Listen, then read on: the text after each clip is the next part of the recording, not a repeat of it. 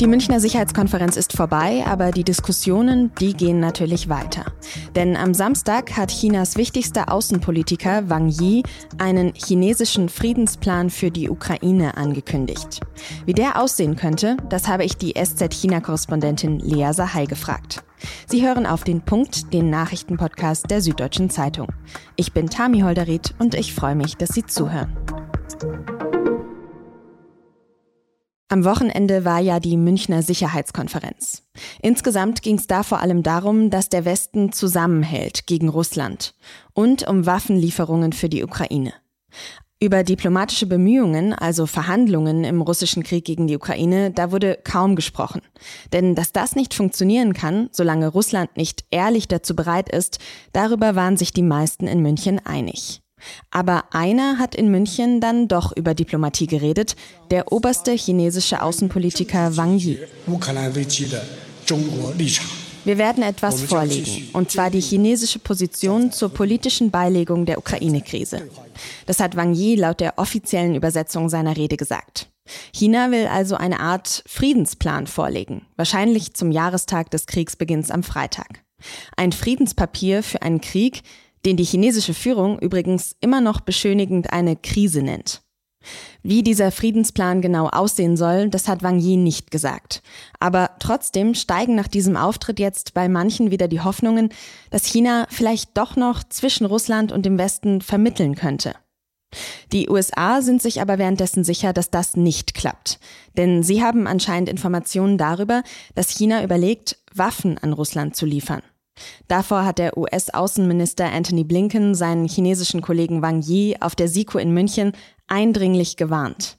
Nach dem Gespräch der beiden hat Blinken dem TV-Sender CBS das hier gesagt.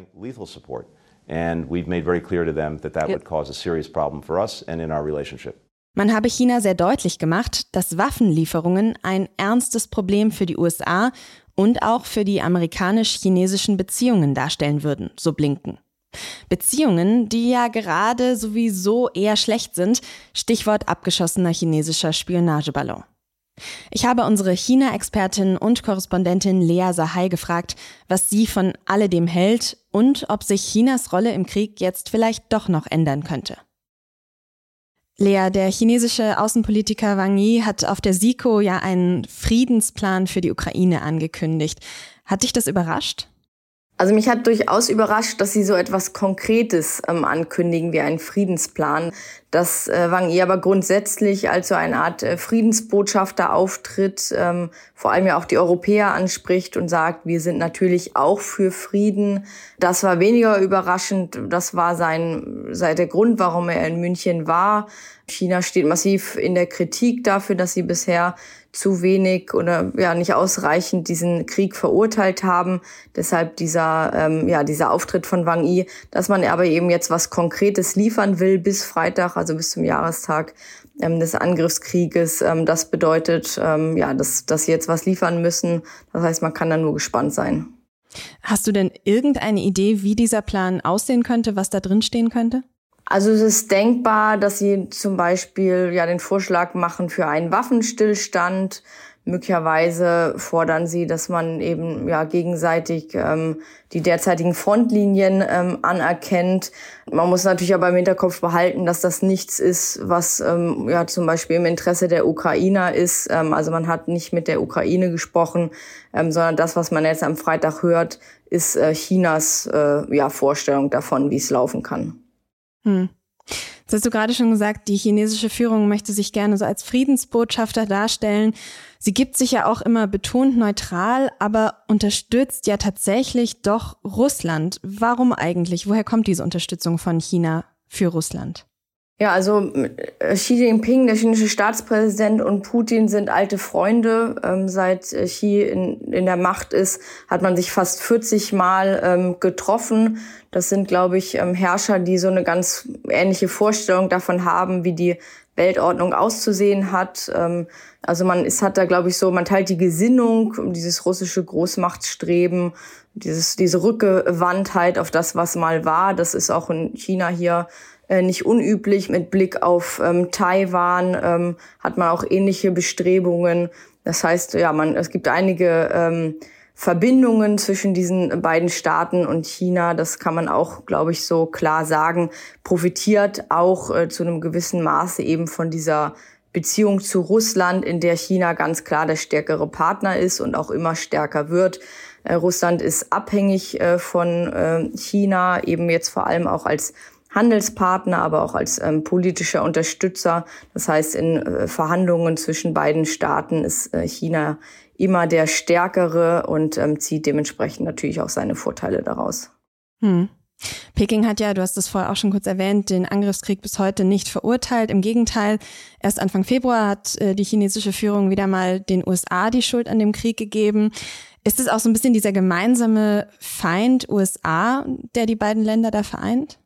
Definitiv. Also man darf nicht unterschätzen, äh, was hier in China los ist. Äh, ich würde sagen, neuneinhalb von zehn äh, Chinesen, mit denen ich über diesen Krieg gesprochen habe, sind fest davon überzeugt, dass die USA schuld sind, dass die USA diesen Krieg provoziert ähm, haben und das passt so ein bisschen in die allgemeine Erzählung, die China hier ganz massiv und seit vielen Jahren schon vorantreibt. Ähm, die USA als Daueraggressor. Europa ist auch eher so ein Vasallenstaat in diesem ganzen Konstrukt. China muss sich permanent verteidigen gegen diese Übergriffe. Und Russland, äh, in Anführungsstrichen, ist eigentlich nur ein weiteres Opfer der, der USA. Ähm, also das ist wirklich so äh, krass und konkret ähm, die Propaganda, die hier im Land ähm, vorherrscht. Und ähm, China profitiert natürlich auch, so zynisch das ist, ein bisschen davon, dass äh, die USA jetzt gerade mit etwas anderem beschäftigt sind, eben mit dem Ukraine-Krieg ähm, und so. Und das heißt, ähm, China kann so ein bisschen im Windschatten dieses ganzen Konflikts auch ähm, unterwegs sein. Okay, es gibt also verschiedene Gründe dafür, dass China Russland unterstützt. Aber wie genau sieht diese Unterstützung denn aus? Kannst du das ein bisschen aufzeichnen? Es macht natürlich einen gewaltigen Unterschied, ähm, dass äh, China weiterhin mit, mit Russland Handel betreibt. Ähm, die Rohstoffe, die man jetzt in Europa nicht mehr los wird, ähm, verkauft man zwar ein bisschen günstiger, aber verkauft man an China. China braucht diese Rohstoffe, nimmt die gerne. Das ganze Wirtschaftsverhältnis ähm, ist massiv ähm, gekippt. Es gibt doch sehr eindeutige Hinweise darauf, dass eben chinesische Zwischenhändler, äh, unter anderem aber vor allem eben auch chinesische Unternehmen allgemein äh, weiterhin ja, Technologie nach äh, Russland liefern, äh, die äh, sie aus dem Westen nicht mehr bekommen, entweder eben über Zwischenhändler oder direkt ähm, aus China. Ähm, das heißt, diese ganze ja, diese ganzen sanktionierten Güter, ähm, die äh, aus Europa nicht mehr kommen, kommen jetzt eben aus China. Und das führt natürlich ähm, dazu, dass ja diese Kriegsmaschinerie auf russischer Seite weiterlaufen kann. Und jetzt warnen die USA auch davor, dass es Waffenlieferungen aus China an Russland geben könnte. China hat das schon dementiert, aber glaubst du, das könnte realistisch sein tatsächlich? Also die USA haben da ja schon mal vorgewarnt. Ähm, ich bin da ein bisschen zurückhaltend. Ich halte ehrlich gesagt die ähm, Chinesen für nicht so ähm, doof, das zu tun. Es ist ganz klar, dass dann auch Europa aktiv werden äh, müsste. Das haben sie ja auch schon angekündigt, dass dann eben Sanktionen gegen China denkbar wären.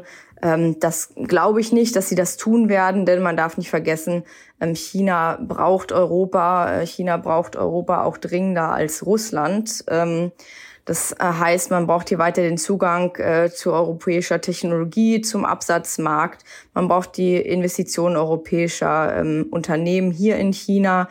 Ähm, deswegen ja auch eben dieser Auftritt von äh, Wang Yi. Man weiß, dass dieses ähm, Spiel, diese ja, pro-russische Neutralität, wenn man sie so nennen ähm, will, auch gefährlich ist. Ähm, die Beziehungen zu Europa ähm, sind schon jetzt schwer belastet. Ähm, das heißt, das Ganze hat seine Grenzen und an dem Tag, an dem offiziell klar sein äh, würde, man liefert da Waffen, ähm, wären, glaube ich, auch diese Beziehungen ähm, kaum noch zu, zu kitten. Ähm, das heißt, ich, ich bin da ein bisschen zurückhaltend. Ich glaube, die USA lancieren sowas auch, um eine gewisse Debatte ähm, ja, zu beginnen, ähm, die wir jetzt auch führen.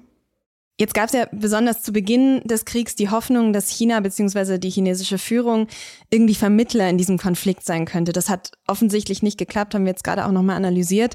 Aber blicken wir mal in die Zukunft. Glaubst du, das könnte sich tatsächlich noch ändern in der Zukunft, in der nahen Zukunft? Also ich glaube, man muss sich erstmal klar machen, was ist überhaupt möglich. Es gibt einen Grund, warum äh, es keine Verhandlungen ähm, gibt. Es äh, gibt, äh, es ist ein hochkomplizierter äh, Konflikt. Ähm, und äh, China hat auch in der Vergangenheit, die haben zwar schon mal Friedensverhandlungen geführt in anderen Konflikten, ähm, das, damit haben sie aber grundsätzlich auch nicht viel Erfahrung. Man muss am Freitag ähm, natürlich abwarten, was sie da auf den Tisch legen.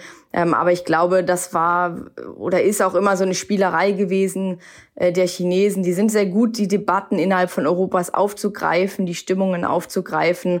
Äh, China hat von Anfang an kein Interesse an diesem Krieg gehabt. Ähm, äh, man hat sich dann aber eben angeguckt, was können wir jetzt am besten aus dieser Lage ziehen. Ähm, und ich glaube, wenn man irgendwie in den letzten zwölf Monaten zurückschaut, kann man vor allem eins aus diesem Krieg lernen, dass Peking nur einen Verbündeten ähm, kennt und das ist eben äh, man selbst. Ähm, und das ist, glaube ich, die Politik, die man äh, auch in den nächsten Monaten von Peking erwarten kann. Hm. Vielen herzlichen Dank für deine Einschätzung, Lea. Ja, sehr gerne. US-Präsident Joe Biden war am Montag in Kiew. Es war sein erster Besuch in der Ukraine, seit Russland das Land vor fast einem Jahr angegriffen hat. Aus Sicherheitsgründen wurde der Besuch vorher nicht angekündigt. Biden hat in Kiew den ukrainischen Präsidenten Zelensky getroffen und er soll ihm dabei weitere Militärhilfen von rund 500 Millionen Dollar versprochen haben. Biden hat außerdem betont, dass die USA weiterhin an der Seite der Ukraine stehen. Am frühen Nachmittag ist Biden dann weiter nach Polen gereist. Verteidigungsminister Boris Pistorius hat am Montag ukrainische Soldaten bei der Panzerausbildung besucht. In Munster in Niedersachsen laufen schon seit Ende Januar die Trainings mit dem Typ Marder. Die Ausbildung für den Leopard startet jetzt, allerdings erstmal in Simulatoren. Die eigentliche sechs- bis achtwöchige Schulung soll erst danach beginnen. Die Lieferung der beiden Panzertypen ist Teil der deutschen Militärhilfe, die der Ukraine bei der Verteidigung gegen Russland helfen soll.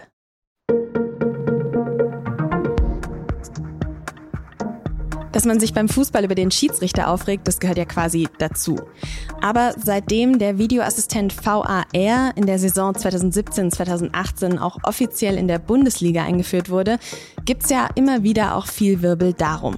Zuletzt am Wochenende beim Spiel von Bayern gegen Gladbach. Wie gerecht kann der VAR sein und was müsste sich ändern? Darüber reden meine Kolleginnen und Kollegen heute im Podcast und nun zum Sport. Und den finden Sie überall, wo es Podcasts gibt und unter sz.de slash sport-podcast. Redaktionsschluss für Auf den Punkt war 16 Uhr. Produziert hat diese Sendung Immanuel Petersen. Vielen Dank fürs Zuhören und bis zum nächsten Mal.